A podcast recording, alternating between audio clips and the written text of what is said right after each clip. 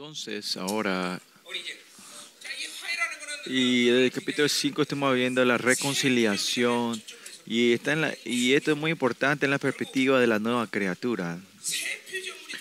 Que seamos la nueva criatura es que estamos en una relación de estamos reconciliados con Dios y que, que la nueva criatura se vaya perfeccionando y completando es, es una persona que se levante padre hasta estar en esa reconciliación completa con el Señor, ¿no? Reconciliación, paz. Esto es una relación que no tiene ninguna interferencia con el Señor, ninguna asperidad, ninguna oscuridad y poder encontrarte con Él. Y eso es lo que dice el capítulo 5 es, la, punto alto de la gloria, ¿no? Y, y ustedes van hablando y el cuerpo de la resurrección, ¿no? Y la gloria de la resurrección, ¿no? Y que no tiene que haber ninguna área de tu donde la ira de Dios esté sobre tu carácter, personalidad, tu vida, sea lo que sea en tu área de tu vida, siempre continuamente vaciando, encontrarte con el, con el Señor y parándonos como una nueva criatura delante de Dios. Y por eso para Pablo la reconciliación es algo muy muy importante. Más que nada, eh, de que seamos la nueva criatura, eh, es área muy importante, es la reconciliación. Es porque somos la nueva criatura, podemos encontrarnos con Dios ahora, ¿no? Como Hebreos también dice, esta eh, eh después de la, de la sangre de Cristo, hace que podamos salir delante del trono de Jehová. Y con esta honra que el Señor nos dio, el, estado de la gloria mayor. Es poder que tenemos el derecho a salir al trono de Jehová, al lugar santísimo de Dios. Muchas cosas puede decir, pide todo lo que quiera.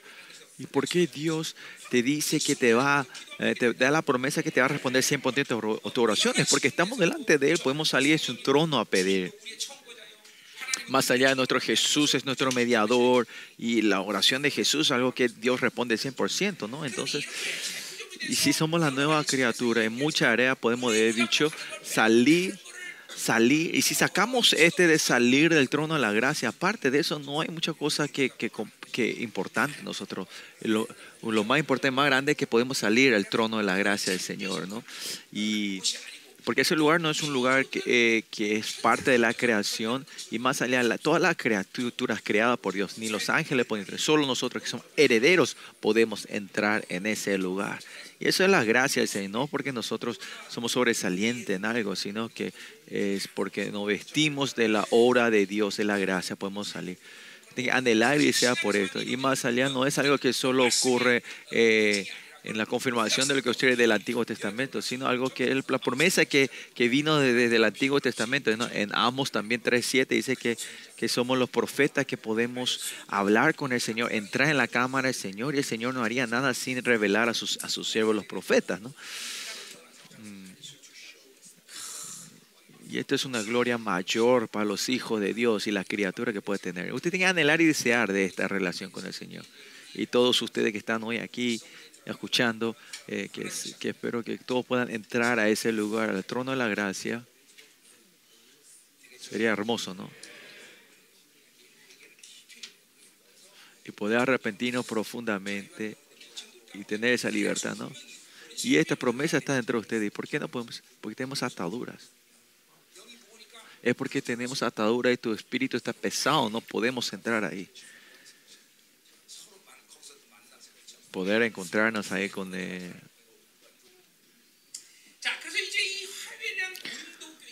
por eso en la iglesia Corintios,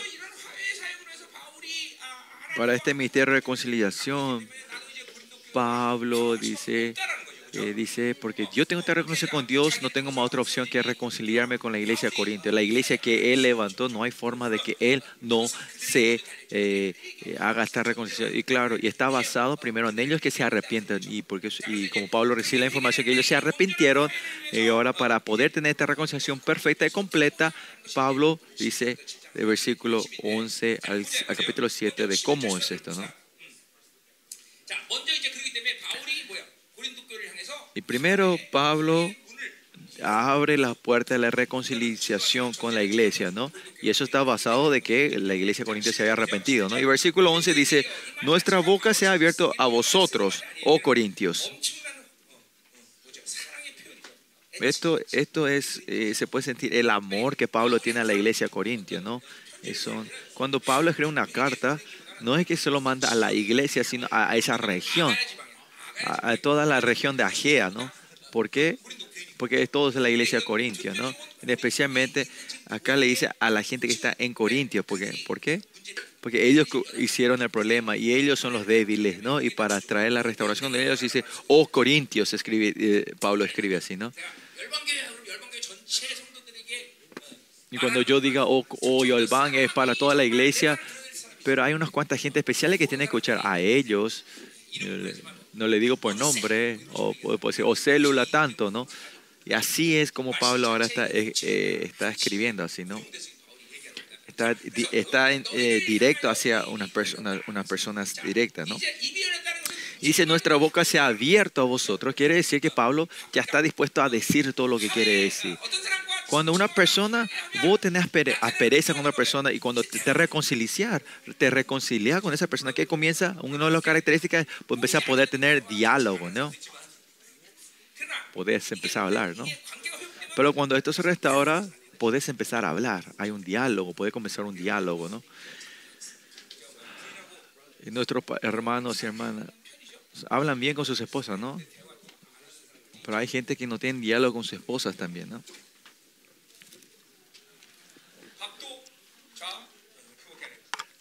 Hay algunos maridos que dicen, hola, dame comida, vamos a dormir.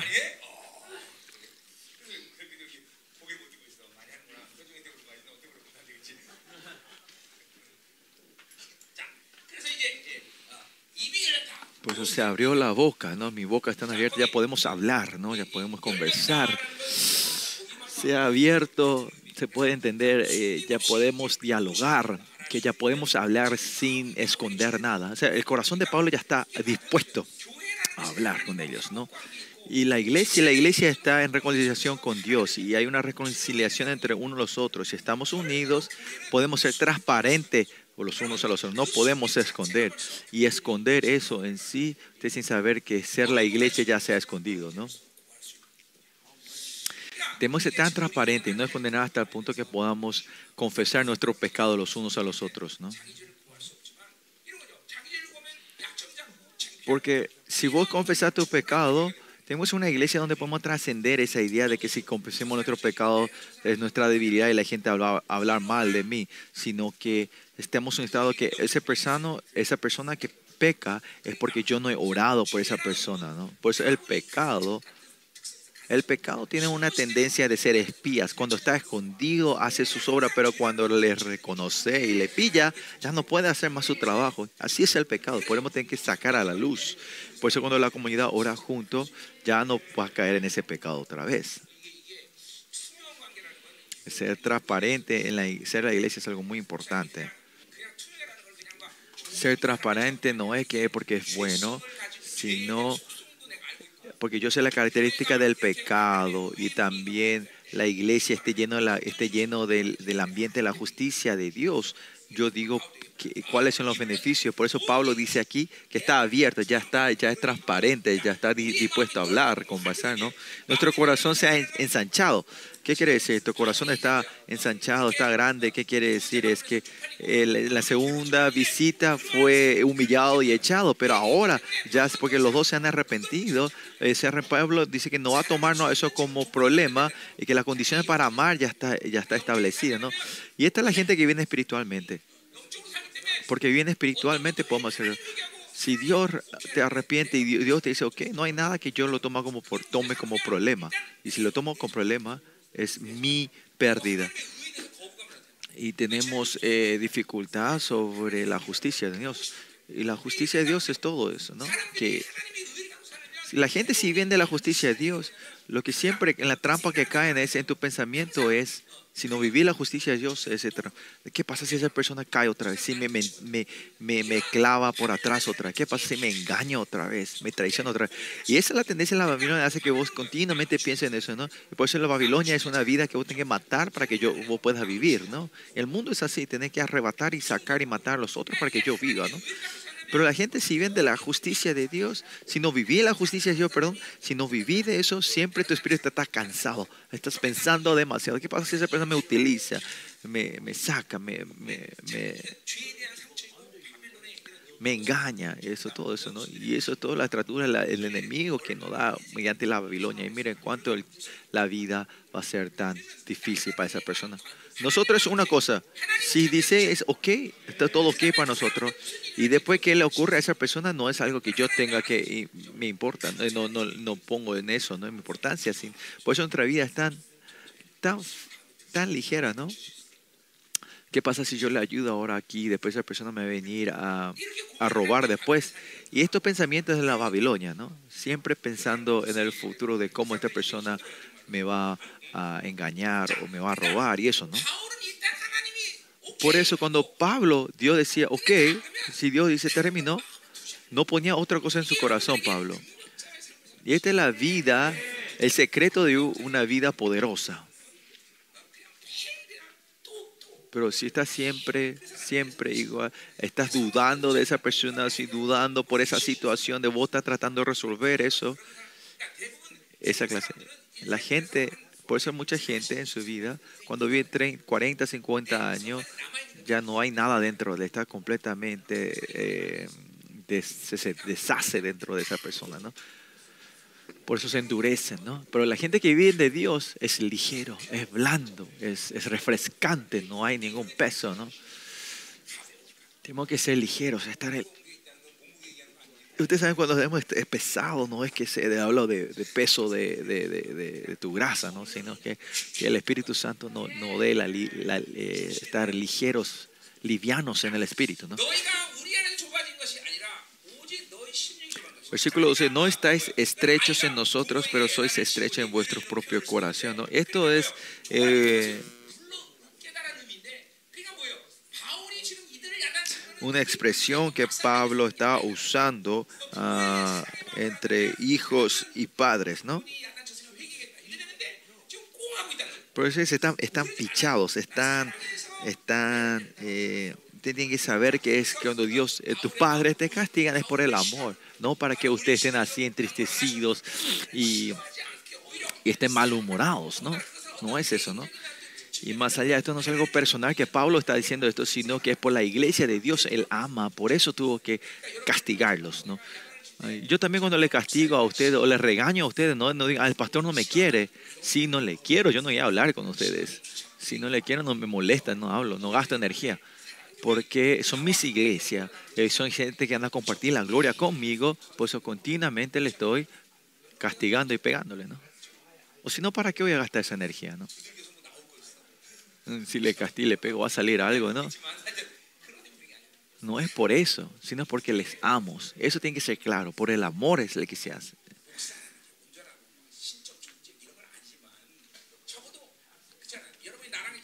Por eso ahora, por lo menos, vivieron 24 años conmigo ahora. ¿No saben quién soy yo? ¿No me conocen todavía?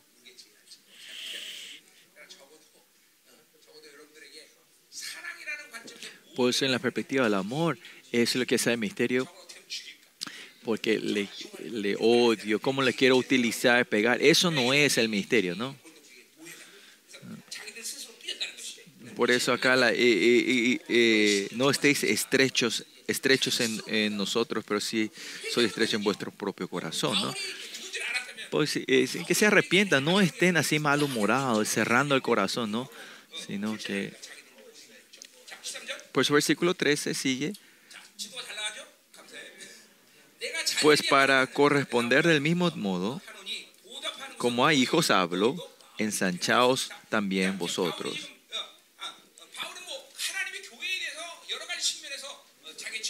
Pablo está hablando de muchas maneras su, su ministerio, ¿no? Uno es su maestro, el maestro de la iglesia, que le enseña la palabra, enseña el reino de Dios. Es el, y más que importante es la iglesia con Pablo, es una relación de padre e hijo, ¿no? Está el Padre eh, Dios, pero como Él eh, lo engendró en, en, el Evangelio a la iglesia, así también es Padre. Usted también así, esta iglesia también yo lo engendré con el, con el Evangelio. Por eso yo también soy el maestro a ustedes, también soy Padre espiritual a ustedes, ¿no? Y si esta orden se rompe, ustedes más difícil que reciben la palabra con vida, ¿no? Porque el padre, cuando el padre le da algo a sus hijos, es, es todo vida, ¿no? Dinero, comida, todo es vida el que le da a tus hijos, ¿no? Y cuando la madre le mama al hijo, es también que le da vida, ¿no? Y también la relación entre ustedes y yo, entre padre, entre ustedes y padres e hijos, ¿no? No importa cuánto los hijos estén malhumorados con su padre, se restauran en unos días, ¿no? Porque es mi padre, ¿no? Por esta relación de sangre, ¿no? El amor de la sangre, ¿no? Lo mismo entre ustedes y yo, somos una relación eterna. A ver, levante la mano a alguien si está malhumorado conmigo para pegarle.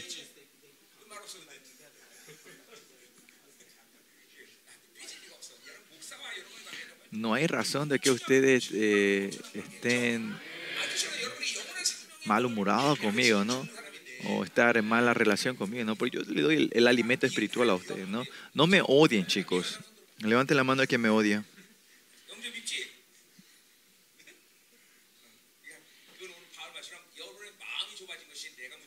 El problema con Pablo dice, el corazón de ustedes se ha estrechado. No es problema mío, ¿no?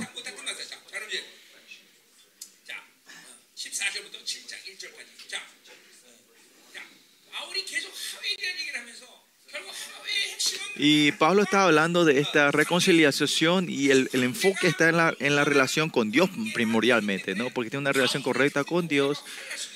Pablo puede tener esa... Que Pablo, sí, primeramente tiene que reconciliar con Dios. Sin la reconciliación de Dios no puede tener una relación con la iglesia, con la gente primero, ¿no?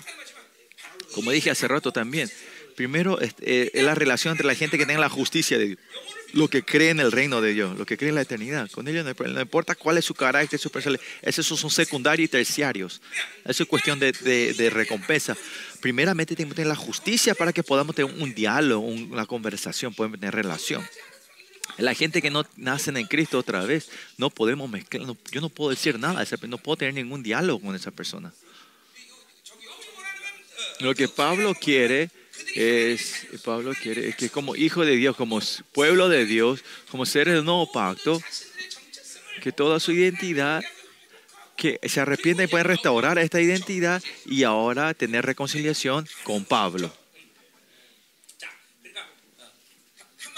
De alguna forma decir, es, es, esa imagen, esa forma de que viste el mundo, dejar todo atrás y volver a la vida santa Ahí es que ahora es posible tener un, un diálogo con Pablo. Ustedes también no hicieron eso, pero, pero ustedes tienen, todos ustedes tienen ese, ese, ese derecho, ese, esa gana de querer vivir una vida santa y querer vivir así. Eso es más que es suficiente pero hay gente que, que viven completamente eh, sumergido en el mundo y vivir así, no tienen la voluntad de buscar a Dios. Estar aquí en esta iglesia, hacer algo conmigo y estar en esta iglesia en sí es, va a ser un doloroso y, es un, chiste, ¿no? Como en capítulo 5 hablamos también, la gloria, eh, la resurrección gloriosa de toda la comunidad, ustedes lo están, eh, como era, sacando, el, él está ensuciando, ¿no? Pues hay que arrepentirnos y salir de vuelta a Dios otra vez. Y eso es lo que Dios, Pablo le está diciendo a Corintios. Y esa reconciliación con Cristo, con Dios, significa que tiene que ser que Dios, Cristo es el centro de nuestra vida. Y con la reconciliación, reconciliación con Él, con Dios, ahí comienza la reconciliación con otra gente y con otra cosa, ¿no? La reconciliación con Dios, con Colosenses 3.15 dice, ustedes los que tienen la justicia y tienen paz con Dios, no pueden, mantener, no pueden dejar esa relación áspera con los miembros, con otros miembros, con tus hermanos y hermanas. ¿Por qué? Porque eso es posible porque la gente que tiene paz con Dios, que sea reconciliación con Dios, no pueden dejar que haya oscuridad en otras áreas, en, cualquier área de tu vida. Y con eso, nosotros, con esa asperidad, no podemos salir delante de Dios. Por ejemplo, vos te peleaste con tu esposa y después de tener una, una pelea de parejas, venir a orar, orar a Dios y entrar en la intimidad no, no se puede. ¿Por qué? Porque este alma es la imagen de Dios con esa persona. Si tiene atadura con esa persona, dejar así, tal como está, y encontrarte con Dios con felicidad no se puede. No es, no es posible. Por eso tiene que ver cuánto con la relación con Dios es tan importante el hombre cuando das el sacrificio. ¿Se acuerdan? El, el, la parábola es el sacrificio que es dejar el sacrificio y andar, andar, reconciliarte con la hermana antes de venir a dar la ofrenda, ¿no? Por eso claramente, si no estoy en un estado de pecado y una persona me odia, de esa situación no hay problema, ¿no? Casi nunca ocurre eso, ¿no? Si hay un accidente de auto, es casi siempre es 50%, ¿no? O, o 7, 70%, 30%, ¿no? Así también, y cuando pasa algo espiritual con una persona espiritual, una área nosotros, yo di ese motivo para que comience. Por ejemplo, aquí el hermano Joyón se, se, se, esconde cuando me ve a mí, ¿no? Yo no hice nada, pero él siempre se, se me esquiva, ¿no? Pero había sido que él él tiene envidia de, de, mi físico, entonces él se esconde siempre, ¿no? Entonces eso también es mi culpa, ¿no? Porque yo dejé que este físico eh, se impongan sobre él, ¿no?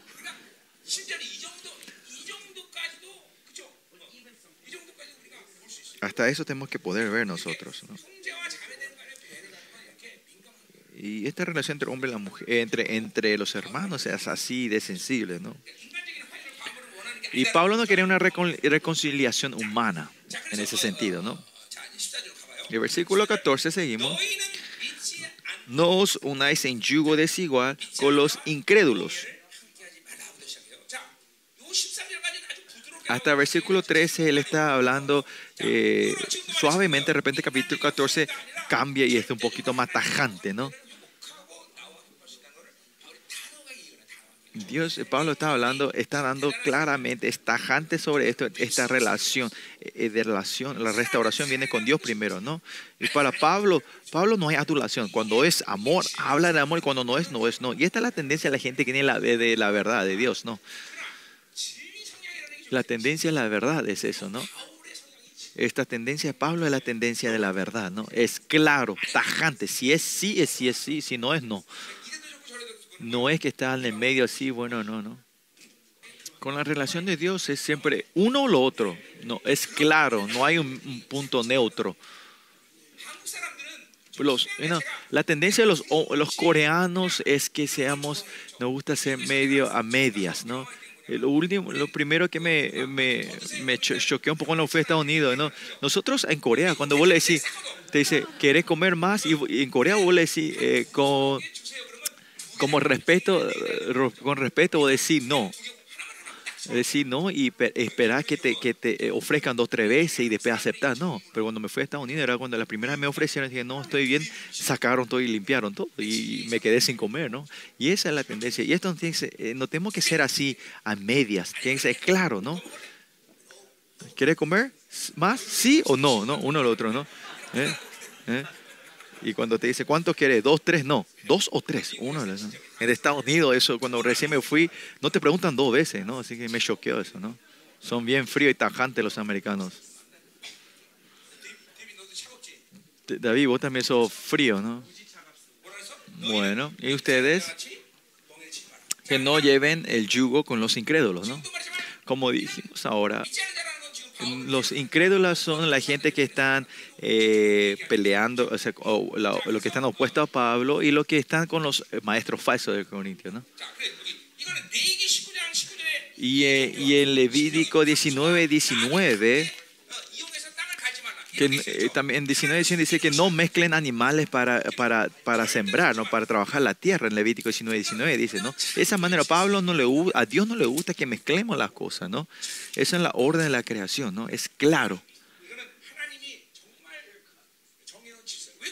Y esta es la orden de Dios que puso. ¿Por qué? ¿Por qué Dios no le gusta que mezclemos las cosas, no?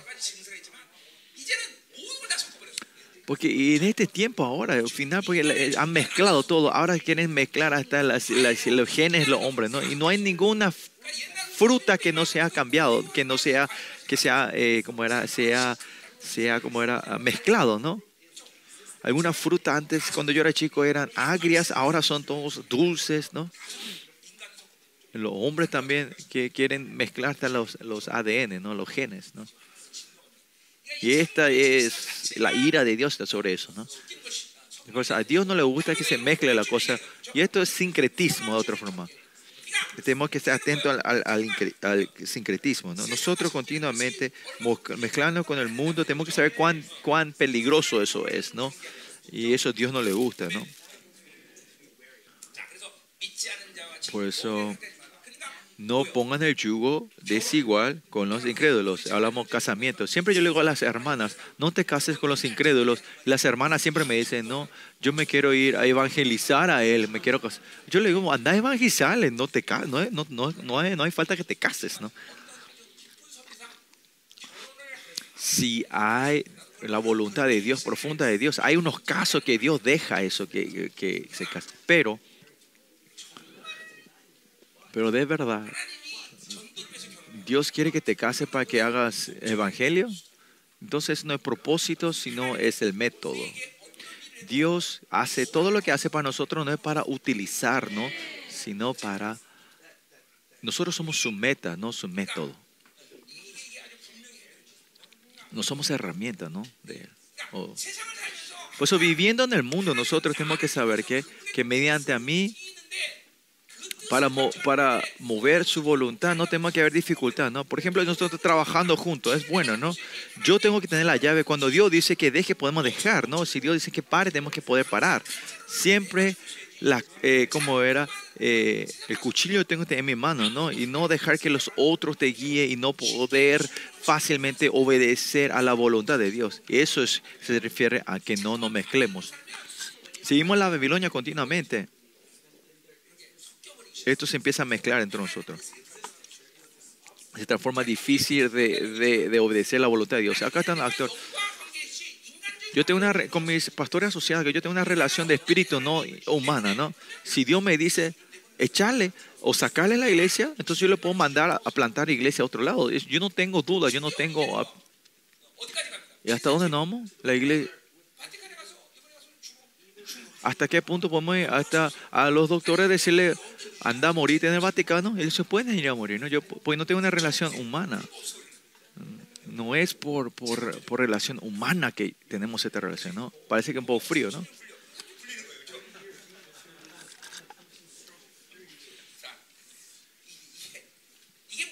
¿Y qué es esto? Cuando vivimos con Dios, eh, Dios gobierna con mí, Cuando Él él, cuando Él gobierna sobre mí, Él siempre está con las perspectivas no individuales, sino de todo el cosmos, ¿no? Y yo también cuando tengo una relación con una persona, no una relación personal con una persona, sino tengo que ver la relación entre toda la gente que están aquí. si yo me muevo con esto, y si el reino de Dios se mueve cuando yo tengo esta relación, ¿no? Yo no puedo decidir solo por, por un nivel personal con esa persona, ¿no? Porque el reino de Dios se mueve junto. Pero si esto se va mezclando y vivimos en la Babilonia, esta decisión no es fácil. el pastor Chukichol de Corea, ¿no? Era, no sé si se acuerdan, cuando vino de la cárcel, le dijo, mi hijo está, va a no, mi, mi, hijo está destinado a morir por el evangelio, no para que vuelva a la casa, ¿no? Así de frío y tajante era su madre, ¿no? Y esa es la vida de los cristianos. No sé si esa madre vio la gloria de Dios, pero si vio la perspectiva entera del reino de Dios, era, era, era que este hijo tenía que morir por el reino. Pero si ustedes eh, absorben la Babilonia y atraen, van a ver que esto eh, eh, pierden el reino de Dios y pierden esa vida, relación de vida. Y usted no tiene que tener una vida en relación con la Babilonia, especialmente. Y especialmente por mí, Dios le dio una, una, la verdad completa a ustedes. Y vivir con esta verdad, ustedes se están mezclando, eso es muerte. Es muerte para nosotros. Te va a comer a la muerte. ¿no? Por eso nuestra iglesia también, si pensamos así, tiene que venir mucho más hermanos y hermanas, ¿no? O si no, si quieren, es para que se puedan casarse.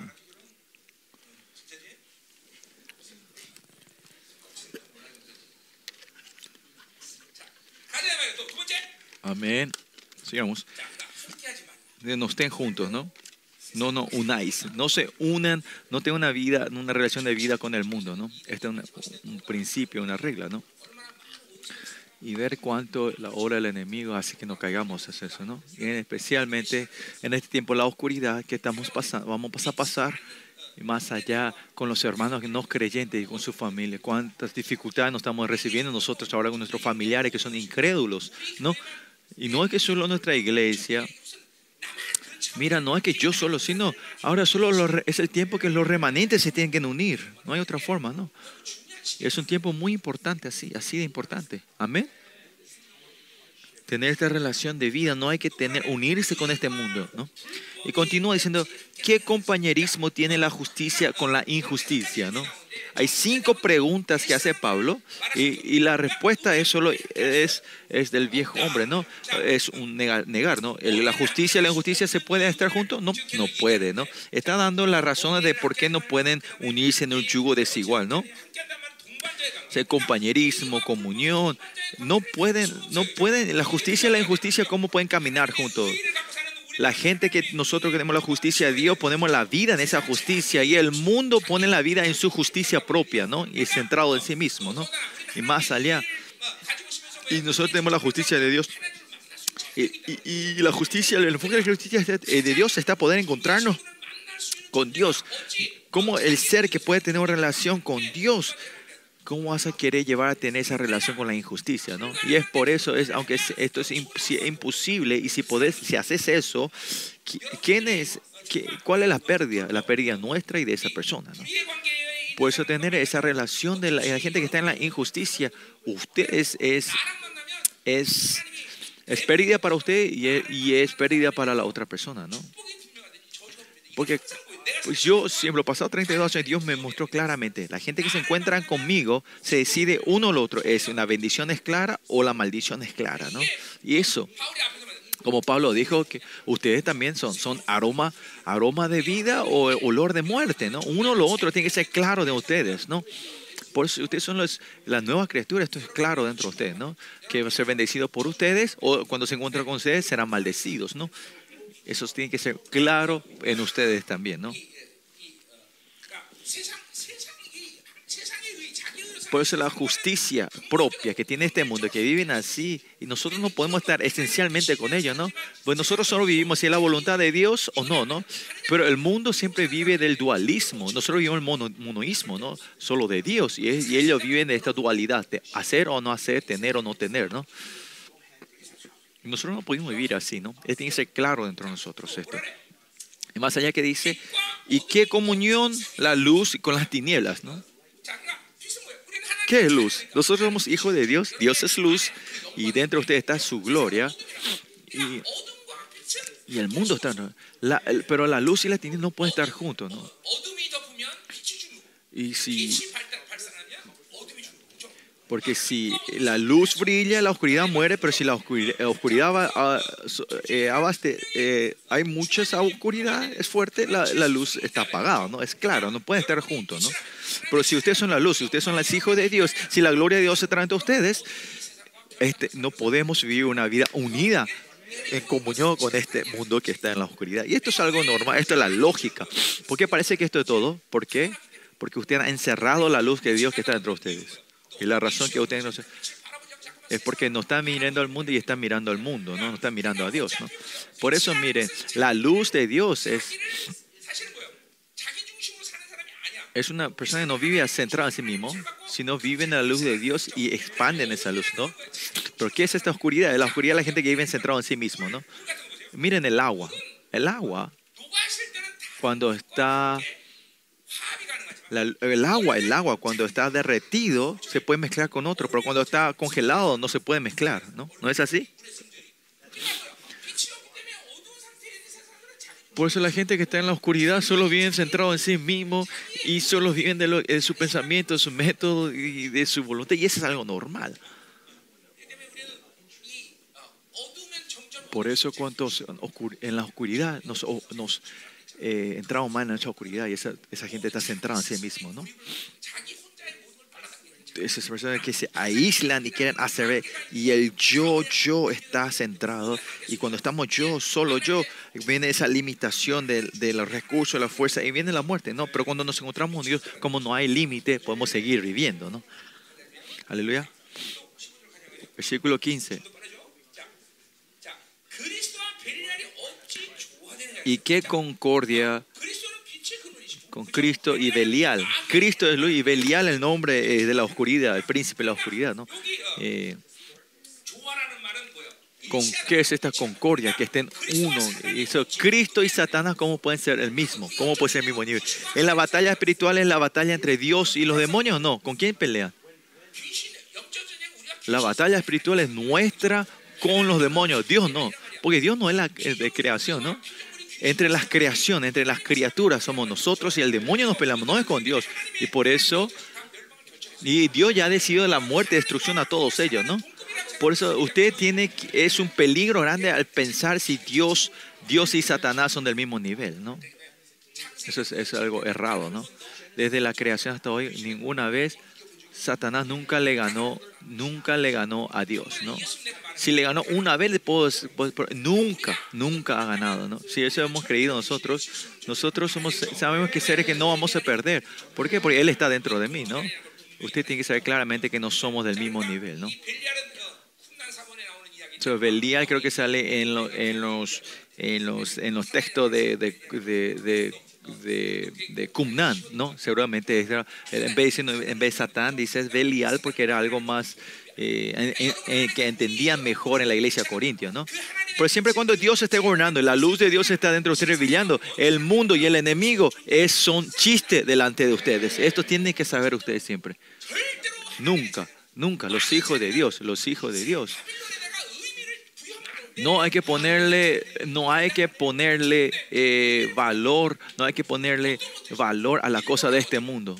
Algunas veces eh, tenemos que tenemos que ser a propósito hacer, ¿no? Por ejemplo, si ustedes no tienen dinero, a los hermanos que no tienen dinero, no pidan ayuda a esa gente, ¿no?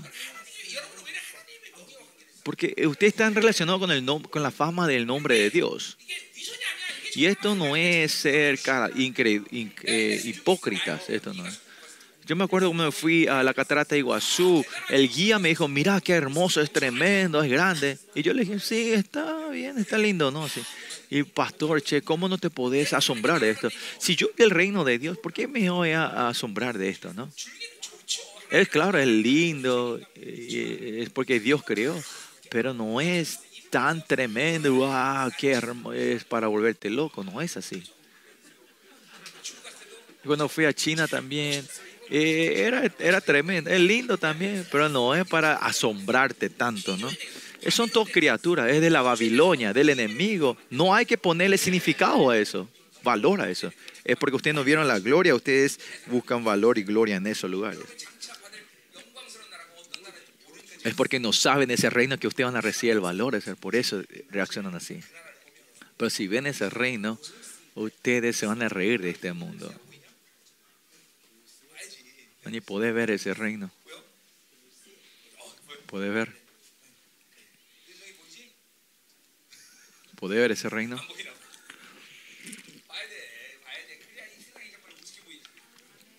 Tiene que poder ver la gloria de ese reino para que este mundo sea, no sea glorioso para ustedes.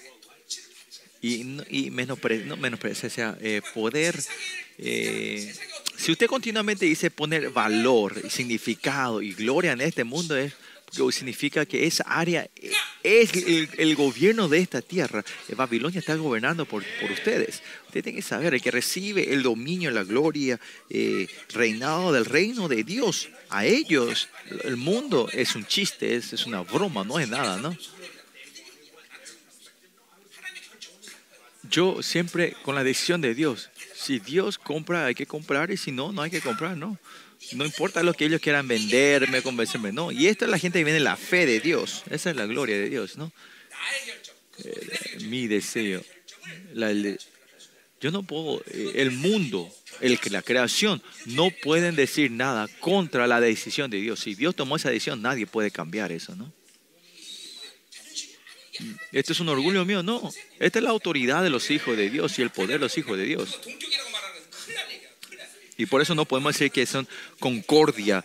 Cristo y Belial no son del mismo nivel. Y más a Satanás, nosotros tenemos el mismo nivel. No, no podemos, no. Nosotros somos seres que podemos pisar su cuello, ¿no?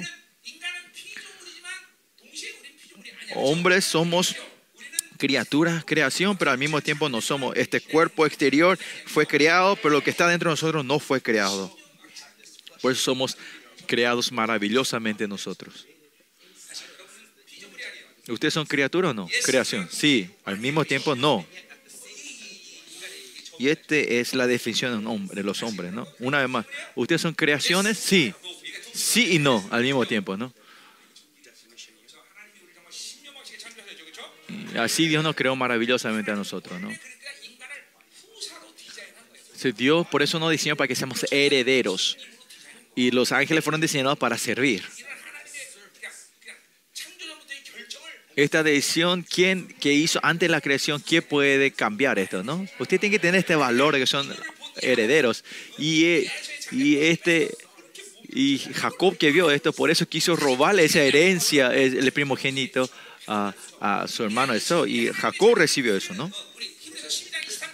en hebreo que dice dos, es la iglesia de los primogénitos, la comunión de los primogénitos. Ahí ponemos la vida a eso nosotros, ¿no? Sea quien diga eso, ¿no? En toda esta iglesia, ¿quiénes son los primogénitos? Son los remanentes en estos últimos días, ¿no?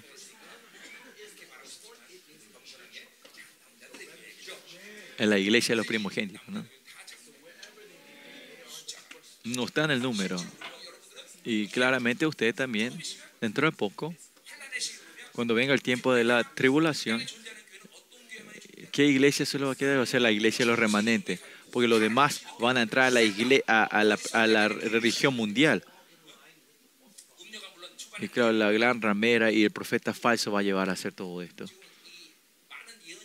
Muchos profetas que están diciendo estos días no pueden discernir entre el profeta falso y la gran ramera. Hasta un tiempo el anticristo y la gran ramera van a estar unidos. ¿Hasta cuándo? Van a estar en unión hasta, hasta antes de la, eh, la segunda parte del año, tres años y medio de la tribulación. ¿no? ¿Y, quién, quién, ¿Y cómo muere la gran ramera? El anticristo mata eh, utiliza todo y después cuando comienza la segunda parte de la tribulación, el anticristo con quién usa? Con el profeta falso, ¿no? Esto, el profeta Falto y la, gran ramera no son eh, eh, figuras iguales, diferentes, son diferentes, ¿no? Eh, hasta ahora para mí, creo que el profeta falso va a ser, para mí, todavía puede ser, es una, un, de un cristiano, supuesto cristiano que lleva a todas las iglesias a ser parte de la, la religión mundial, ¿no? Por eso nosotros... Eh, ¿Por qué llegué hasta aquí? Ah, que no son, no son concordias Cristo Nosotros no somos el mismo nivel, somos mejores, ¿no? No tenemos que perder y vender nuestra dignidad así. Desde no importa qué condiciones, no hay ninguna condición en este mundo que nosotros perdamos contra el enemigo no, no hay ni una razón que nosotros recibamos el dominio del, enemigo. Hay uno, puede ser, hay una condición, es porque no creemos, no creemos en la santidad de la palabra de Dios. Es que si, si solo tenemos eso, no importa aunque perdemos, podemos perder, podemos sufrir, pero eso no significa que perdemos. Pero con eso podemos levantarnos y pelear más y, y, y traerle revancha, ¿no? Por eso, a lo que la derrota ya se ha cumplido, la derrota ya se ha decidido, perder contra ellos no es perder. Por eso, miren, ¿por qué están haciendo muchos ataques espirituales ustedes? ¿Porque son malos y débiles? Puede ser, pero el punto no está en eso, es porque ustedes son preciosos, reciben eso, porque ustedes son preciosos y honrados, ¿no? Y lo que Dios quiere con estas batallas es que ustedes victoria, tengan victoria y reciban la medalla de honor, la batalla de victoria, ¿no? Si solo comemos y recibimos la victoria de Dios, podemos alegrarnos, pero Dios quiere que usted sea suyo de usted, puedan regocijarse juntos. Y esta batalla es así. Si alguna vez vieron las cartas, no, si sabes qué, qué cartas tiene esa persona, o vas a ser 100% victorioso. Nosotros sabemos todas las cartas del enemigo, qué tienen ellos, ¿no? cómo ellos trabajan, cuál es su fuerza, cómo. Todos los 100 de ellos, nosotros sabemos todas las cartas que ellos tienen. Y ya le conté todo esto a ustedes, ¿no? Siempre le digo, no hay razón que nosotros perdamos, ¿no?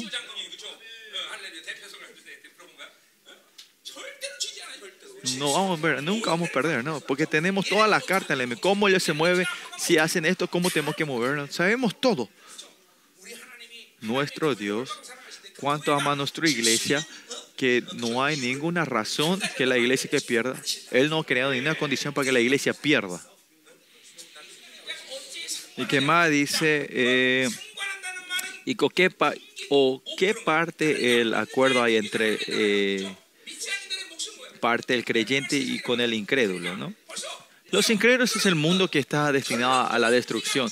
La conclusión es sí, la conclusión que nosotros que vamos a tener y lo que ellos van a tener es completamente diferente pero continuamente querer estar con ellos, como dicen Habacuc, ¿qué es el mundo? Es una, es una herencia que desaparecerá al día siguiente. ¿Por qué nosotros queremos continuamente estar caminando con ellos tras ser tratado de la misma manera? Como David dice en Salmos, Dios no me trates a mí igual que los incrédulos, ¿no? Que los impios, impíos, ¿no? Tenemos que tener este orgullo espiritual, por lo menos, ¿no? Es saber tu honra para David no niega, no niega recibir sufrimiento y tribulaciones, pero no quiere que se le trate igual con la gente de este mundo, ¿no? Después de hacer el, censo del mundo, eh, de su país, Dios eh, elige, había tres, tres, había siete años de fama, tres años, tres años de, y, y tres días de enfermedad, ¿no? Las otras, Pablo, eh, David elige el, eh, eh, la, enfermedad porque, porque los otros, los otros, los otros dos eran dependientes de la gente, pero la enfermedad él elige porque era, era, era Dios el que le trataba, por eso él, elige eso, ¿no? Por eso miren, solo hasta David en ese tiempo ese orgullo grande la gente que somos del nuevo pacto, del nueva criatura, no tener este orgullo es, es algo, no, por eso tenemos que tener este orgullo espiritual diciendo, Dios, no me trates igual con estos impíos. Dios se va a regocijar y gozarse cuando ustedes puedan dar esta, esta, esta confesión, ¿no? Ah, que está la ira de Dios y te esté castigando, pero eso, solo Dios, tú reina sobre mí, Dios se va a regocijar. Cuando el padre le está pegando por el hijo. Si el hijo, pegame, pegame. No, si, si el hijo te dice, so, papá, pegame hasta que te refresque tu corazón, ¿no? Ahí sí le vamos a matar, ¿no? Pero imagínense cuánta alegre vas a ser si tu hijo te dice así, ¿no? Pegame hasta que te satisfaga.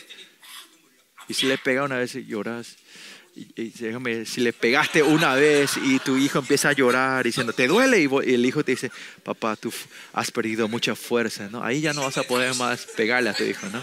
Así es David, así David trata con Dios, ¿no? Versículo 16, y aquí viene lo importante. ¿Y qué acuerdo hay entre el templo de Dios y los ídolos, ídolos, no? Y en Corintios dijo que Pablo dice que somos el templo de Dios, ¿no? Y cuando hablamos de Pablo, habla del templo de Dios. Sí, porque nosotros somos el templo de Dios. Y, claro, el templo es el, el, lenguaje de este tabernáculo, ¿no? Que el espíritu, la palabra y la sangre está dentro de nosotros y donde está la, es donde está la presencia de Dios no puede entrar nada impuro en ese lugar. Pero y, si usted, cuando ellos no lo toman esto como algo precioso, santo, y lo toman como la idolatría, y se ensucia y se corrompe, ¿no? Y la idolatría en ese tiempo no es un nivel religioso, sino esa área que te, te estás influenciando y mezclándote con, con, con las poluciones de este mundo, ¿no? con la suciedad de este mundo, la Babilonia. Y idolatría siempre está mezclada con dos cosas. Es, eh, más que nada, es la eh, inmoralidad. Y la inmoralidad era algo muy peligroso para la iglesia corintiana, porque nosotros es, un, es una, eh, un pecado que directamente ensucia nuestro cuerpo físico, ¿no? Por eso cuando recibiendo la idolatría en la iglesia, eh, recibieron eh, la inmoralidad, empezó a entrar. Y por eso Dios declara, Jesús dice que esta generación es una generación mala e impura, inmoral, ¿no? Inmoral y, maligna, ¿no? Y por eso miren ahora las propagandas que ven, cuán están inmorales esas propagandas. ¿Y cómo tiene que ser comercial? Porque las mujeres siempre tienen que salir medio desnudas, ¿no? Y este mundo está entrando en esa inmoralidad. Y cuando la mujer, y cuando eh, ustedes están recibiendo la cosa del mundo, tienen que saber, más que nada, ustedes están ensuciando y corrompiendo el templo de Dios. Esa, y esa idolatría. Por eso Pablo dice que el que sea, el que ensucie eh, el templo de Dios será completamente destruido, ¿no?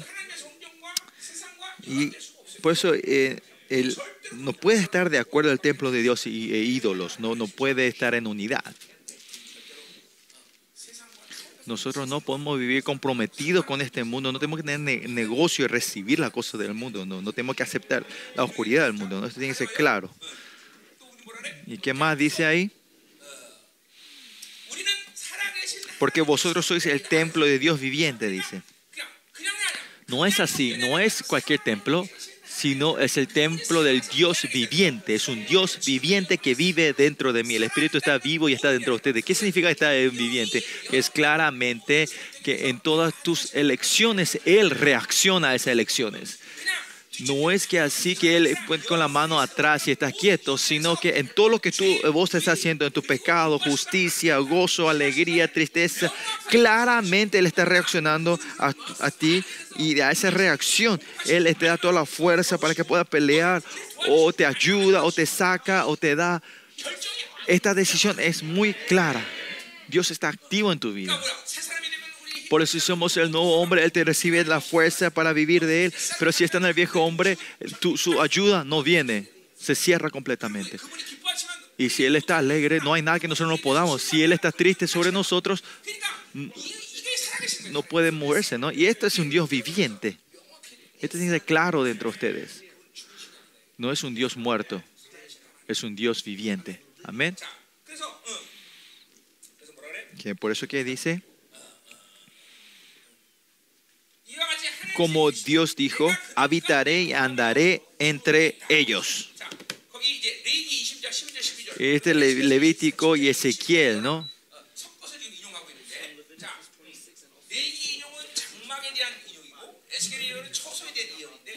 So, Levítico es el que se refiere, se refiere al Levítico de ser el templo y, la morada viene de Ezequiel, ¿no? Que yo, yo te curé con mi esquema, con mi, que yo te llamé como tu templo, como mi, mi, tienda, ¿no? Templo, tienda, iglesia, todo se refiere a la misma cosa, ¿no?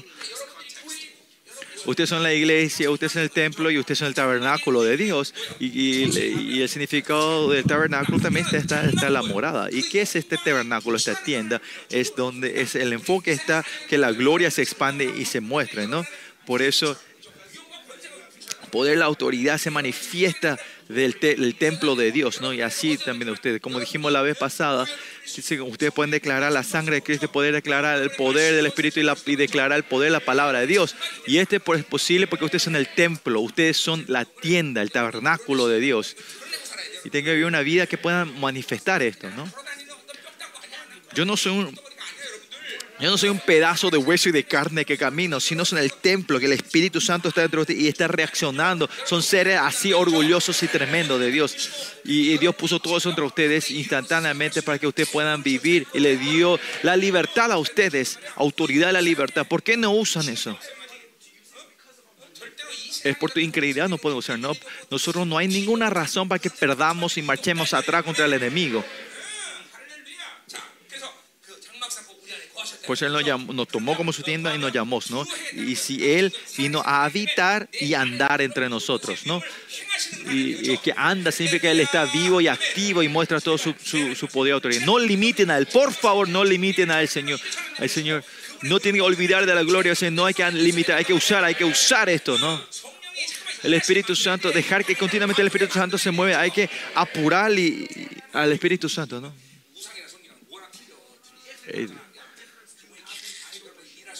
Hay que dejar que Él deje trabajar, continuamente orar, que Él trabaje, recibir su unción y así. Y así que el Espíritu se, eh, activamente se mueve entre nosotros. ¿no? Y más que dice, continúa diciendo, y dice, y, y, seré su Dios y ellos serán mi pueblo, ¿no? Porque ellos, eh, ellos son mi templo. ¿Qué ocurre ahora? Somos relación del nuevo pacto, ¿no? Eh, en el Antiguo también dice que ustedes son mi pueblo también a Israel, pero este pueblo, el Nuevo Testamento, en el Antiguo Testamento no era fácil eh, ser obediente, pero la gente del nuevo, pacto son seres, Dios levanta a ellos para que puedan ser completamente obedientes, por eso la palabra de Dios está dentro de ellos. ¿no? Dios en el nuevo pacto levanta a su nuevo pueblo y nosotros somos un nuevo pueblo y, la revelación de Pablo es que somos una nueva criatura. ¿no?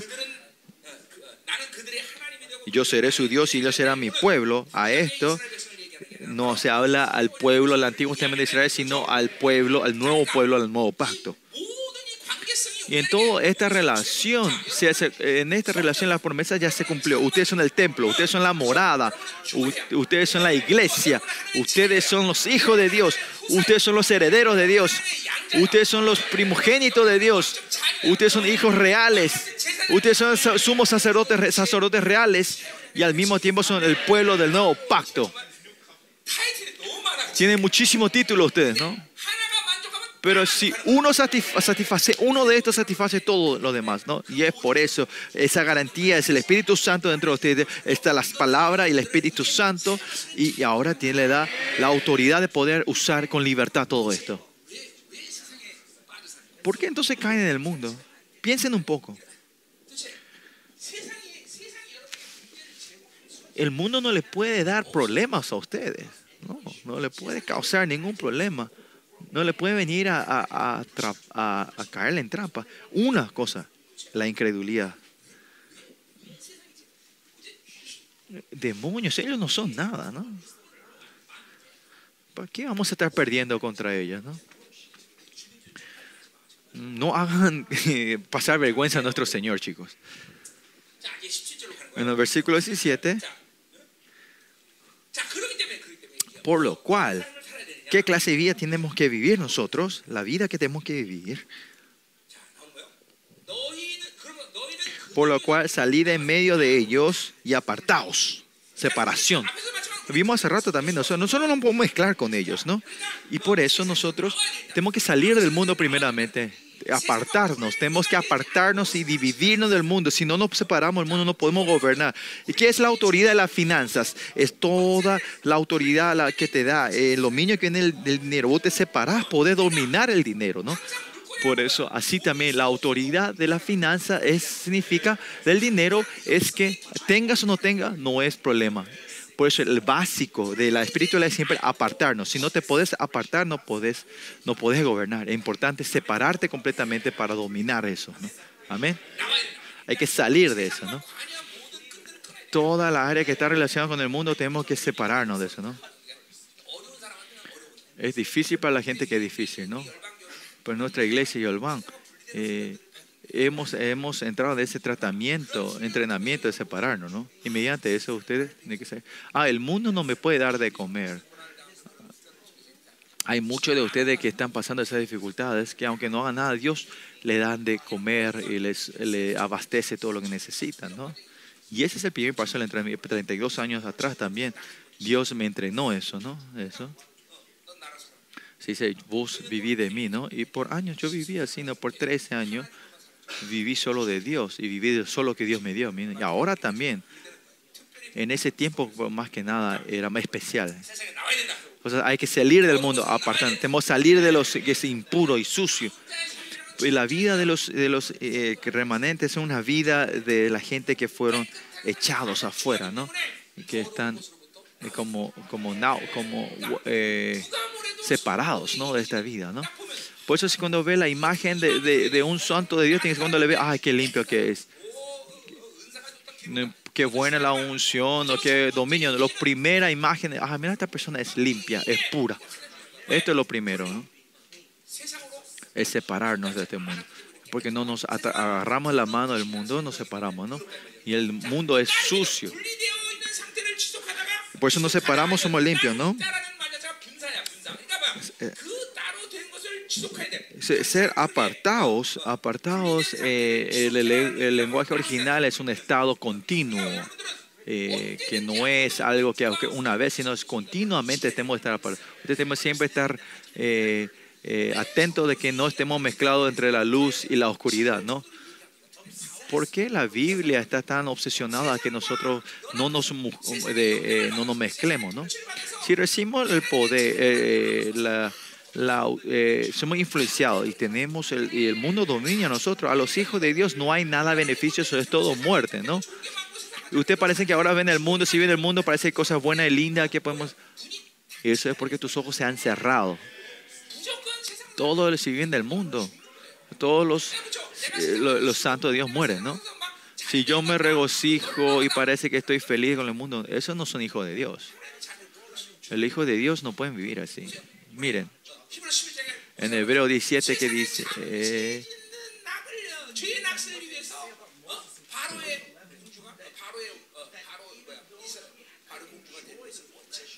que no quiere ser eh, no quiere ser el hijo de la princesa de Faraón para poder eh, tener el placer del mundo que es instantáneo, ¿no? Moisés también, ¿no? Yo puedo ser, yo puedo ser, yo podía ser, ah, yo quiero, yo voy a ser el faro de Egipto para traer la libertad a Israel. Él podía haber dicho, no, Dios, Dios, ah, ayúdame que yo sea presidente para que yo en Corea todas estas obras del enemigo que están en este mundo, yo, Dios, voy a destruir toda esta corriente de, de que voy a eh, evangelizar a todo Corea, sea que yo, hazme pre- presidente. Eso va a ser lindo, ¿no? Pero ¿por qué no hace eso? Muchas cosas hablamos de eso. ¿Por qué? Primeramente, Dios al elegido Moisés no quería que ningún segundo, no quería que sea ensuciado con el sistema babilona. Y Dios no podía usar a ese siervo que no se, no podía usar a ese siervo que se había ensuciado con Babilonia para liberar a Babilonia, ¿no? Porque si Dios quería, podía revolucionar, ¿no? ¿Para qué voy a dejar mi, mi siervo amado entrar a Babilonia y se ensucie? No, le dijo, vení. Eh, él saca, le saca, le hace sufrir por 40 años o no sufrir, entrena a él, le hace entrenar por 40 años en el desierto. Y es el método de Dios. Pero el, el, método y el pensamiento de Babilonia piensan que el método de Babilonia es el método de Dios algunas veces. Dios dice, aunque vos le dé todo el tesoro de Babilonia, y la voluntad de Dios es que no, eh, sus, hijos, sus hijos no toquen esa suciedad ni un segundo, ¿no? Por esa gente pura. ¿Qué corazón Dios tendrá ellos, no? Hay que saber ese corazón de Dios. No toquen cosas así impuras, ¿no? Así como los, sacerdotes no tenían que tocar cuerpos muertos, así también ustedes, esta vida de muerte, no hay que tocar eso, ¿no? Hay mucha gente que esto es un peso para ustedes, ¿no? Deseo, anhelo para espiritual, el anhelo para hacer la pureza. Si ustedes escuchan, se, se tienen que levantar, pero muchos de ustedes lo toman como una presión y se oprimen más. ¿Por qué es eso?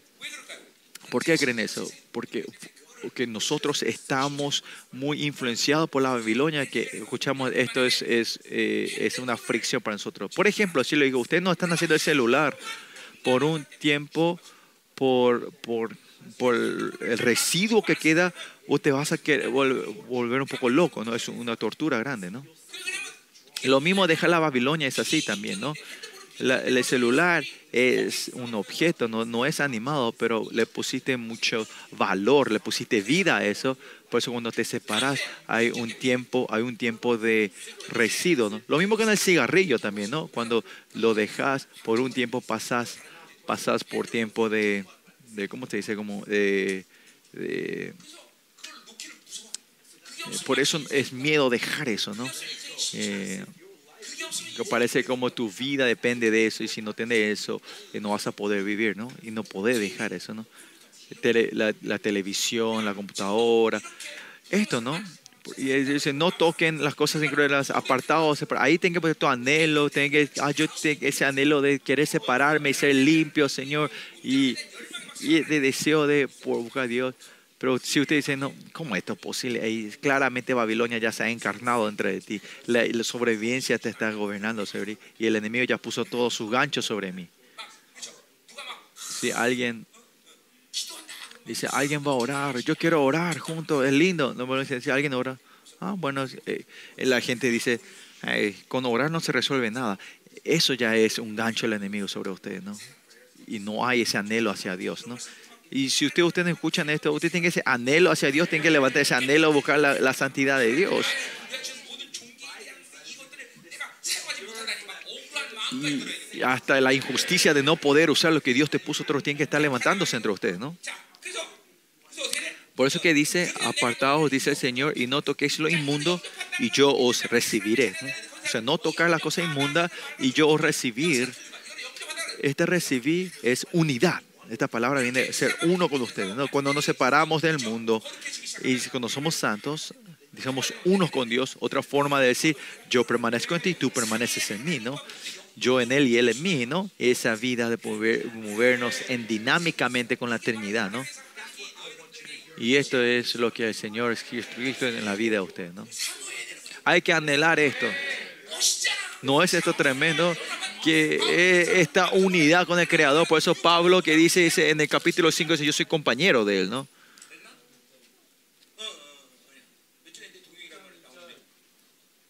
Seis, uno, ¿no? Somos colaboradores suyos.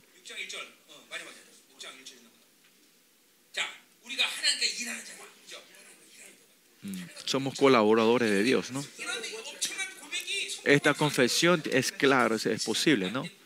pues la, la gente que está completamente separada de este. Ustedes tienen que anhelar esto, tienen que levantarse esto. El anhelo por, por la pureza, por la santidad, por la honra de Dios y anhelar a Dios. Se tiene que levantar el anhelo y el deseo de buscar a Dios, esa pasión. Porque estas son las promesas de Dios.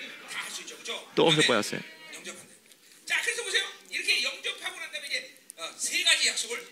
Y tres cosas la pr- primera promesa es que seamos el pueblo de Dios, el pueblo del nuevo, de la nueva criatura. Y el pueblo eh, está relacionado con, con la idea del dominio, que sean el pueblo de Dios y que Dios solo va a reinar sobre ustedes. Eh, la idea de reinar de Dios es que el mundo no puede reinar sobre ustedes. Si el mundo, si reciben el dominio del mundo, van a morir. Porque el príncipe del mundo, dice Juan, que fue condenado, ya fue condenado.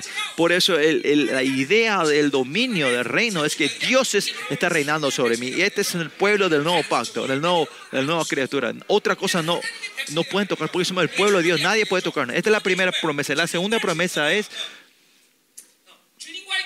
es, la relación con Dios. Que cuando salimos la entrada a encontrar, Dios nos creó, le levantó a nosotros porque somos seres que podemos entrar y tener relación con Él. Por eso es que, es que ustedes en el templo de Dios. Le creó a usted como el templo de Dios. ¿no? Dice que Él lo hizo a ustedes su templo, ¿no? su tabernáculo, ¿no? Ustedes son el tabernáculo, el templo de Dios. Y esto está en el enfoque de la relación con Dios. Para tener esta relación con el Dios, el Rey de Reyes, eh, nos dio toda esta honra a nosotros. Primero era el reinado y el segundo es, es, es eh, la relación. Estas son promesas de Dios. Cuando nos separamos de Dios y, y tenemos esta santidad, cuando nos unimos con Dios, Dios nos da estas dos promesas. Uno es su dominio, su reinado, y segundo es su relación en la comunión con Él, ¿no? Dominión y comunión. ¿Qué es dominión?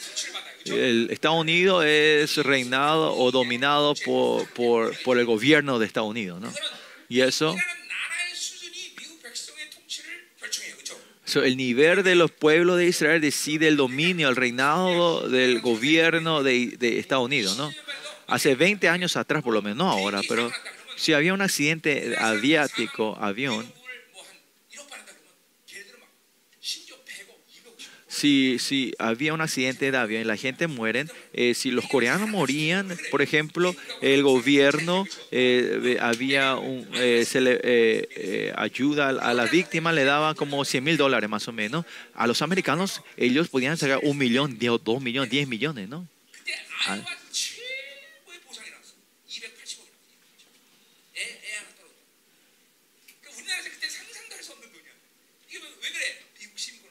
Es, es, es así es la ciudadanía americana, el gobierno, com- He comparado con esto, ¿no? Dios le mueve, eh, se va a mover de acuerdo al nivel del reino de Dios a ustedes, ¿no? Te va a tratar a ustedes, ¿no? y, y recibir el dominio, el gobierno de Dios es así de grande, ¿no? Por eso cuando ustedes pueden, eh, cuando hay liberación, li- ustedes hacen eh, eh, ministerio de liberación, ahí se puede muchas cosas, pero pueden decir que el reino de Dios está, entonces se escapan, no. Por ejemplo, vino los, hay terrorismo y ustedes fueron secuestrados, Estados Unidos, si Estados Unidos, yo soy responsable de ello, no hay problema.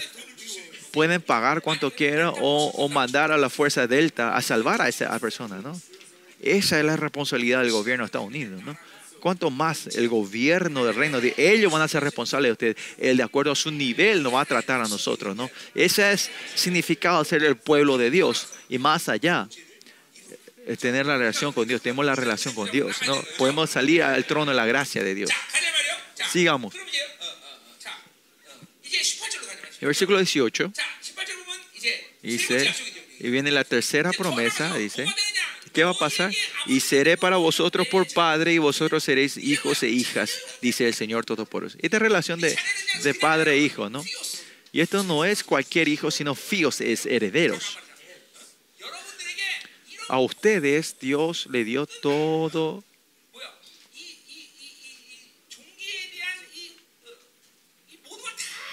Dios le dio toda esta honra a ustedes. Díganme, ¿qué le falta? ¿Qué más le falta? Eh, herederos, eh, templo, hijos, pueblo.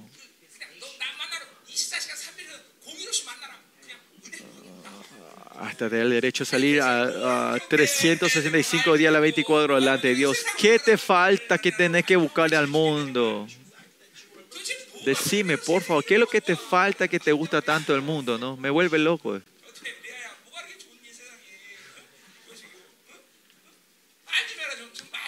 cuénteme un poco, ¿no? ¿Qué es lo que te gusta tanto de este mundo? ¿Qué es lo que te falta que te vas a buscar al mundo?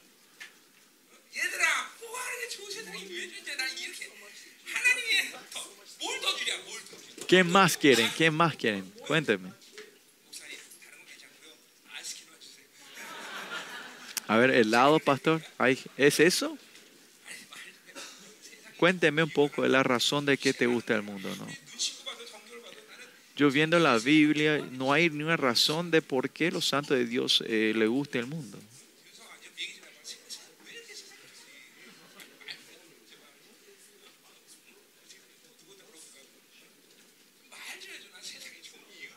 Cuéntenme un poco, ¿a quién más le puedo preguntar? ¿no? ¿Qué, qué, qué le gusta tanto al mundo? ¿no? Capítulo 7, vamos al capítulo 7, versículo 1 al 4. Dice, así que amados, dice, ahora esta gente que han resta, ha, definido su relación correcta con Dios, ahora puede reconciliarse con Pablo. En la perspectiva de nuestra iglesia, eh, eh, la fe de Pablo es tremenda, ¿no? Pablo dice, si usted no restablece así con Dios, yo no voy a, yo no voy a re, reconciliarme con ustedes. Y para Pablo, eh, la iglesia de Corintia en el año 50 más o menos, cuando se plantó ahí, se encontraron con Pablo y pues, podemos el nivel de la gente que encontraron el evangelio de Pablo en ese tiempo, ¿no? Se levantaron esa gente que podían eh, cumplir la promesa de Dios. Y en el año 50, cuando Pablo levantó esa iglesia, Pablo está diciendo, restauren otra vez el nivel de fe que cuando comenzamos, entonces yo tendré, me reconciliaré con ustedes, ¿no? Y capítulo 7, 1 empieza a hablar de reconciliación, dice, y comienza, así que amados. Pablo no está adulando, no está por decir, ¿no? Eh, basado en la presuposición de que ellos se arrepintieron, ahora Pablo habla con ellos en amor, ¿no? Porque Pablo todavía, acá en la iglesia de Corinto no se resolvió completamente, porque todavía, todavía estaban los opuestos. Pero para Pablo era importante, era esa gente que comenzaron el ministerio con Pablo, diciendo a ellos, y porque él decidió y vio que la decisión de ellos que ya se arrepintieron y re- los- reconciliaron con Dios, ahora él puede decir así. Claro, viendo de la perspectiva del mundo, todavía están los, los, maestros falsos, no se, no se resolvió todo, pero para Pablo es que con Dios ya, ya el ok, termina todo. Ya como que, que cuál es el resultado de eso, para Pablo no le importa, es Dios lo que va a hacer. Y ahí está la gente que vive una vida ligera, liviana, ¿no? Por eso si yo tratar de pensar y buscar mi método y todo lo que yo busco y tratar de resolver, ahí viene el problema en tu vida, ¿no? Y esto es dejar en la mano de Dios, Esa es la vida que deja en la mano de Dios, ¿no? Es cuanto dejas, Él trabaja, ¿no? Es dejar todo en la mano de Dios. No importa que sea hijo, manos, dinero, perdón, pastores como yo, a la iglesia, es dejar todo en la mano de Dios. Y si vos le dejas la mano de Dios y Dios, y yo me tengo que mover como Él mueve, ¿no? Entonces muchas cosas parece que van a perder. No, no va a ser así. Dios no va a dejar que haya pérdidas, ¿no? Con tus ojos bien abiertos me está cubriendo y me está guardando. No va a dejar que haya pérdida en mí. Por eso si, si es que te deja perder pérdida y esa pérdida no es pérdida, Dios tiene la voluntad y todo lo use para su bien, ¿no? Por eso el propósito no tiene que estar en, en, el evento, sino en Dios, en la fidelidad de Dios, en la bondad de Dios. Aferrarte de esto, ¿no? Es no dudar la bondad de Dios.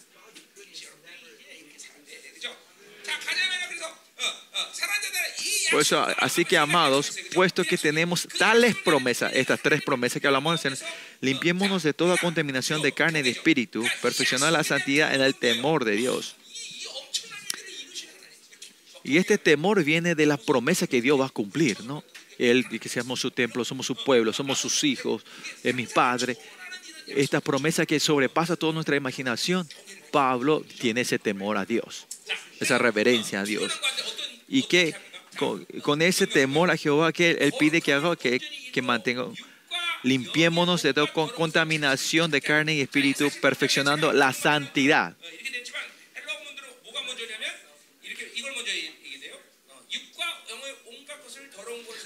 So, primeramente, como dice el español, limpiémonos de toda contaminación de carne y espíritu y ahí perfeccionará la santidad, ¿no? En el temor de Dios, ¿no? Por eso, llevar, llevar a la perfección de la santidad. ¿Qué quiere decir esto?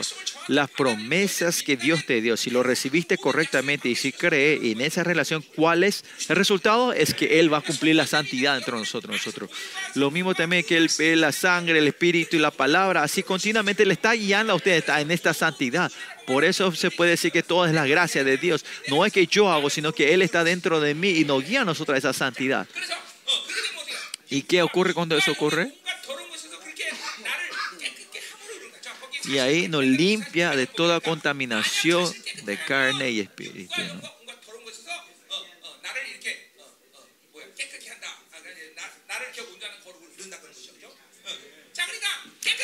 Por eso, como dijimos hace rato, limpiarnos, pureza es algo muy importante, ¿no? Para los cristianos, todo lo que está que todo, todas las cosas que están, todos los adjetivos está conectado con nosotros es pureza, limpieza, limpio, ¿no? Si no está limpio, pureza es que estás unido con el mundo. No hay que perder esta pureza, esta limpieza, no hay que, no hay que perder esto. Para los santos de Dios es lo más importante. Si tienen esta ropa santa, hay que limpiar siempre con la sangre de Cristo.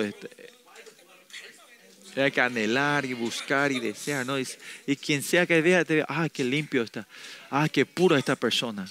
Eso es lo que tiene que eh, resemblar en ti, ¿no? No hay que tocar ni un segundo las cosas sucias de este mundo, ¿no?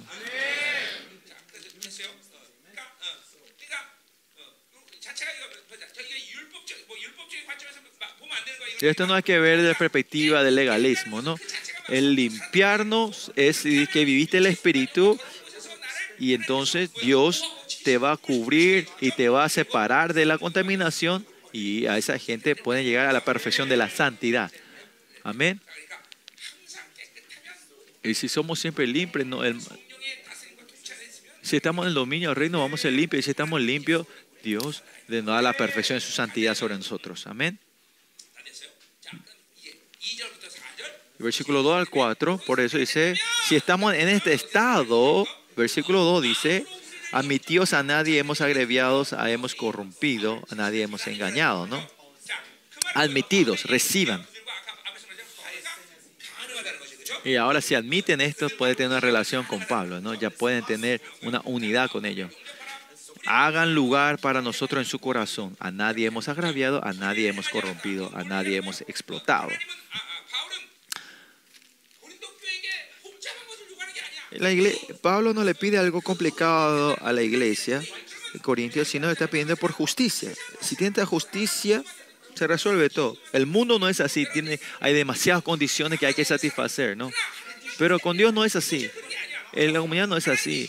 Si Dios dice justicia, si es el Hijo de Dios, si Él cubrió con la sangre, Él es templo de Dios, entonces ahí termina todo. Es la única condición que buscamos, ¿no?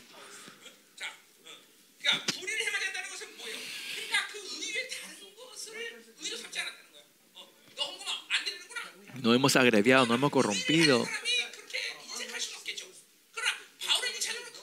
Pero Pablo no le pone problema a eso, que tiene la justicia de Dios. Es el nivel del Dios, Pablo, no toma justicia por otras cosas, ¿no? Es el principio, ¿no? Por ejemplo, ¿qué, trabajo hace, qué hace, cómo, cuánto dinero gana.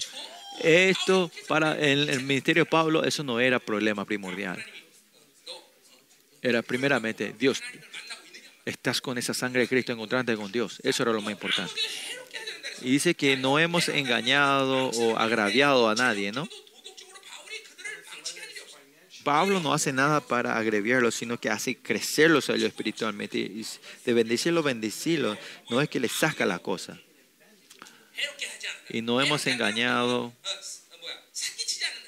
Que no ha mentido, ¿no? Nunca le ha ha sacado dinero, ha explotado a otra persona, ¿no?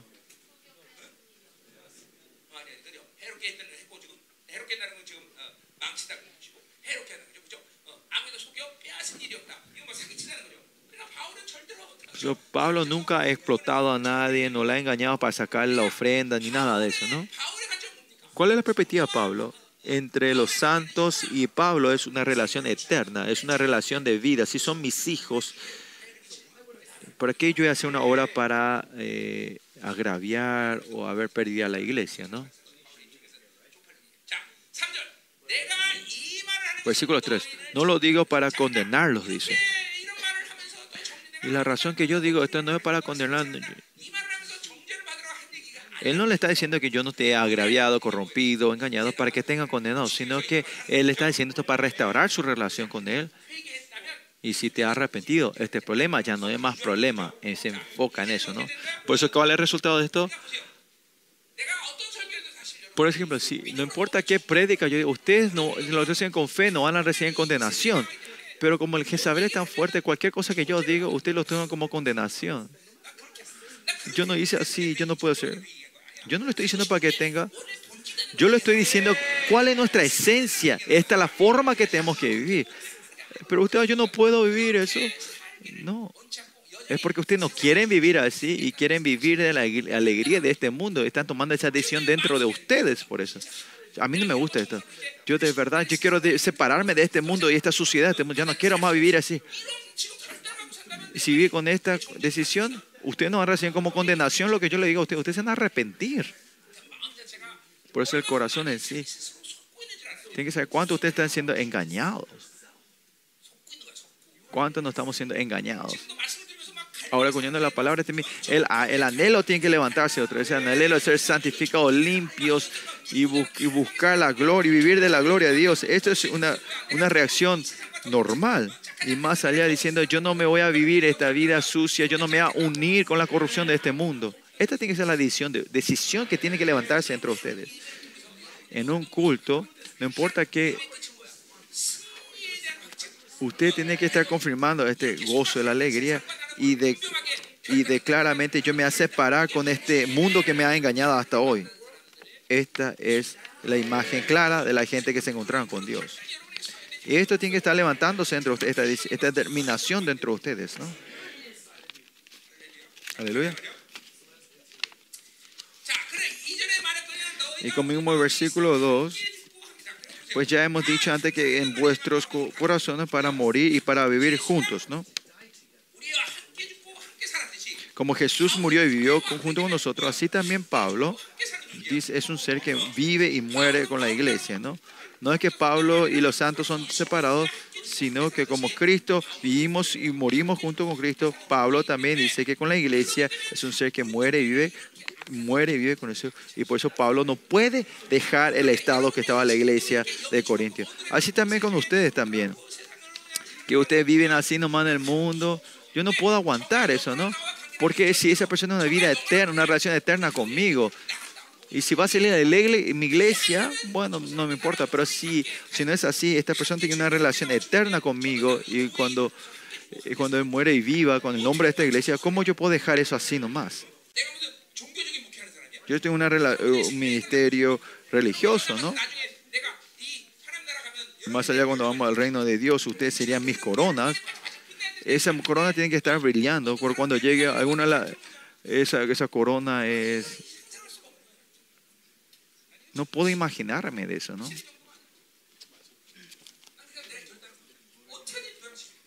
Hay que cambiar. Y yo no puedo hacer con mi fuerza.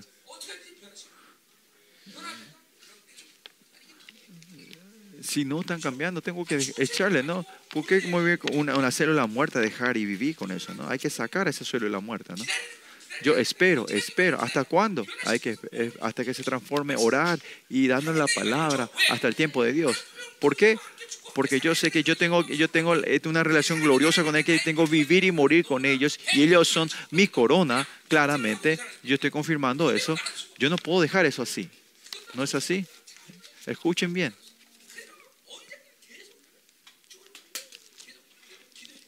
Por eso sigo orando por ustedes. Y ustedes también tienen que seguir orando por ellos. Sacudiendo la iglesia. ¿no? Pero cuando venga, hasta que venga el reino de usted, tiene que confirmar. Si no es, hay que sacar esa célula muerta.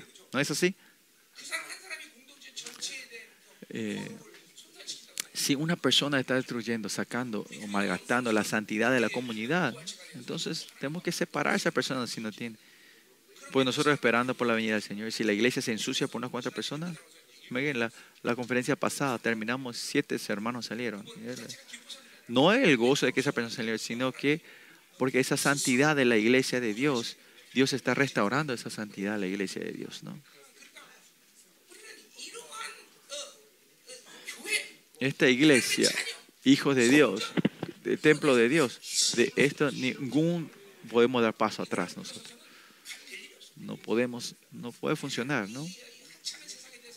A este, a este mundo que no es nada, no podemos ser tajantes y declarar a este, a este mundo, ¿no? que para morir y vivir juntos, dice. Y esto no es un problema mm, personal de Pablo, ¿no? Pero Pablo ve esa relación, ¿no? Versículo 4, mucha franqueza tengo con vosotros. Por fin, en esta relación, porque ellos quieren restaurar esta relación, Pablo dice que ahora puede ser franco, franqueza, puede decir todo lo que quiera, ¿no? No todo lo que quiera, puede ser honesto con ellos, puede tener una relación que puede declarar todo lo que Dios quiere declarar, ¿no? si tiene una relación incorrecta con Dios y esa relación separada con Dios, si esto se resuelve, Pablo ya no hay más problema, ya, ya puede decir todo con franqueza. Y esta es, ¿qué se puede decir? Es eso, ¿no? Eh, puedo decir todo, ¿no? Con franqueza, mucho me glorio con respecto de vosotros, ¿no? Antes no me podía gloriar, ahora se restaura esta relación, ahora me glorio, me gusta esto, ellos son buenos. Parece un niño Pablo, ¿no? Parece un niño este Pablo, ¿no? Por eso tenemos que tener ese corazón de niños nosotros. Al restaurar ya, ya se olvida de lo malo y ya se alegra, ¿no? Por eso el reino de Dios no puede entrar si no somos como niños, ¿no? Esto está dando chistos, no, porque él se estaba enojando y ahora está feliz otra vez.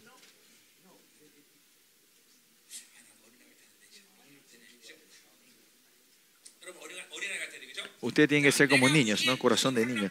Lleno estoy de consolación, sobre, sobre abundando, abundo de gozo en todas vuestras nuestras tribulaciones, ¿no? Aunque en estas tribulaciones que la iglesia de Corintio le, le fue una, una espina, ahora dice es, es que la consolación, porque estoy lleno de la consolación de Dios, ahora ese gozo es mucho mayor, sobreabunda, ¿no? esa relación de, con Dios que tenía Pablo, ahí viene el, consuelo, ese, esa relación de confianza con Dios, siempre viene el consuelo y el gozo, ¿no? Si tenía un problema no es que termine, no puede, los hijos de Dios, si con la, eh, confianza de, la bondad de Dios, no puede dejar algo dentro de ti afligido o con herida y dejarte con esa pérdida o con esa eh, es- espina dentro de ti. Dios no termina sin nada. Así Pablo dice, ¿no? porque cuando él dice un consuelo y lleno de gozo, es, aunque él fue sufrió mucho por la iglesia de Corintio, Dios al final le da el consuelo y el gozo y le restaura. Eso. Es lo mismo en tu vida. Me dicen la herida que está dentro. Si no, el problema no es el que le da, sino que ustedes hayan recibido eso como herida. ¿Cuánto han tomado maldad ustedes tienen que ver? ¿no? Dios, si usted es una herida, ¿no? No tiene que terminar ahí, sino que algún, pasar por, una, por un proceso que Dios te quiere sanar y transformarte en un alma que no reciba más herida de eso, ¿no? Si tiene un problema en tu vida, Dios no va a dejar de así, sino que mediante ese problema, no sé cuánto tiempo va a tardar, es diferente cada persona, pero Dios, mediante ese problema, Dios lo trae todo para bien. Eh, ¿Se acuerdan? Esta iglesia, cuando compramos, teníamos muchas deudas, pero tardó muchísimos años. Él dijo que él iba a hacer, dijo, yo voy a hacer, yo voy a hacer. Y yo esperaba que Dios me iba a traer dinero. Nunca me trajo, pero cuando pasó tiempo y miré atrás, vi que ese problema ya no era más problema y Dios me hizo crecer en esa fe. Pues no importa, ustedes cuando tengan esa relación con Dios de confianza, no importa en qué trabajo, quién sea, termina con gozo, con, te- Dios, no importa en qué situación, tribulación, problema es este, Dios termina eso con su consuelo y lleno de gozo. Y esa es la bondad de Dios, por eso decimos que es, Dios es bueno. Dios es bueno. Vamos a orar.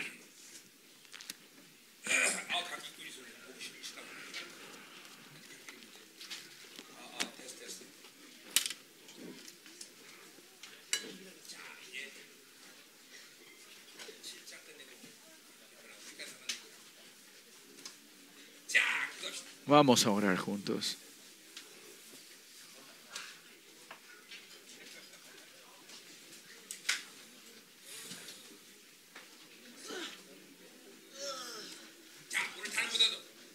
Más que nada hoy, eh, reciban con fe toda la honra y el valor que le dio a ustedes, que son el templo, el pueblo, hijos de Dios, sus herederos. ¿Qué más hay? hijos reales. Todos esto es, es la gloria que Dios le dio a todos ustedes. Perdón. Y si ustedes viven solo de Dios, y cuando esto se activa entre ti, una persona, este poder y autoridad de... Oh, un, imagínense cuán tremendo. Miren la iglesia de Olván, no necesitan mucha gente. Si toda la gente que están hoy aquí, que todos ellos creen con fe completa esto, se transforma en una iglesia imparable. El ministerio de la liberación, ¿no? Nuestro, eh, nuestros ministros y pastores, ¿no? Imagínense que todos ustedes pueden ser este poder y autoridad, ese espíritu de relación. Eh, los demonios no van a poder ni pensar entrar en esta ciudad, ¿no?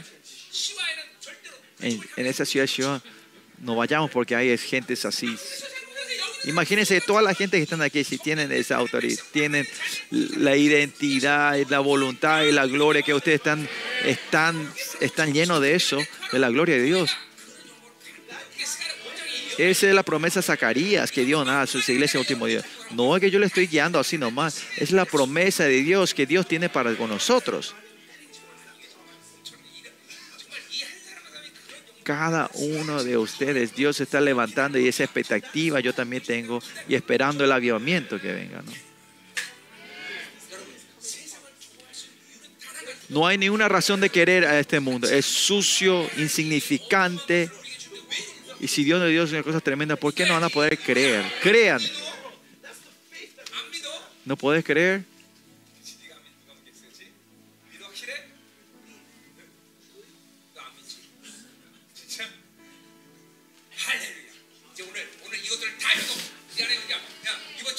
So, por eso en esta conferencia saquemos todo el, espíritu de la religiosidad y entrar en la libertad sabiendo nuestra honra y valor. Señor, Señor, derrámanos como catarata en este lugar, Señor. Que esta, creemos en esta promesa en esta, en esta día, Señor. Creemos en tu promesa y nuestro valor. Que en nuestra comunidad todos podamos crear esto 100%, Señor.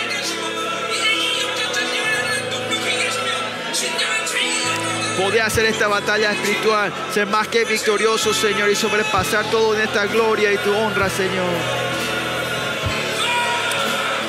Más de ti, Señor. Señor. Las definiciones que Babilonia ha puesto dentro de mí, he engañado, Señor. Lo limpiamos con la sangre de Cristo, Señor. Nosotros no somos seres. Ayúdanos a creer 100% nuestra identidad de quiénes somos nosotros, que no somos gente influenciada con la cosa de la Babilonia, Señor. Señor, que la gloria de la nueva criatura pueda fluir dentro de nosotros, Señor. Que toda nuestra honra, Señor, todos los espíritus religiosos que están dentro de nosotros, salgan corriendo, gritando dentro de nosotros, Señor. Más de ti, Señor. Señor, en esta conferencia, cúrenos con la presencia de tu sangre, Señor, en este lugar. La presencia de tu sangre en Señor. Que tú queremos restaurar nuestra identidad. Eh, eh, la imagen original que nos creaste para que seamos esa nueva criatura, Señor. Que no haya ninguna atadura dentro de nosotros, Señor. Y toda la suciedad de la Babilonia no nos ate a nadie nosotros, Señor. Y esa definición que tú nos pusiste, podemos restaurar esa imagen original que Dios nos diste a nosotros, Señor. Como Pablo confiesa, Señor a esta iglesia Yolván. Señor, cuando Pablo dice que podamos levantarnos, pararnos en la perfecta santificación delante de ti, Señor. Bendice a esta iglesia, bendice con todo, Señor, con tu gloria, Señor, en este lugar. Seamos una iglesia, Señor, gloriosa. y esperamos una obra tremenda en la última sesión, en la sesión de la noche, Señor. Y tú ah, obrando esta tarde. En el nombre de Jesús oramos. Amén. Vamos a dar la gloria al Señor.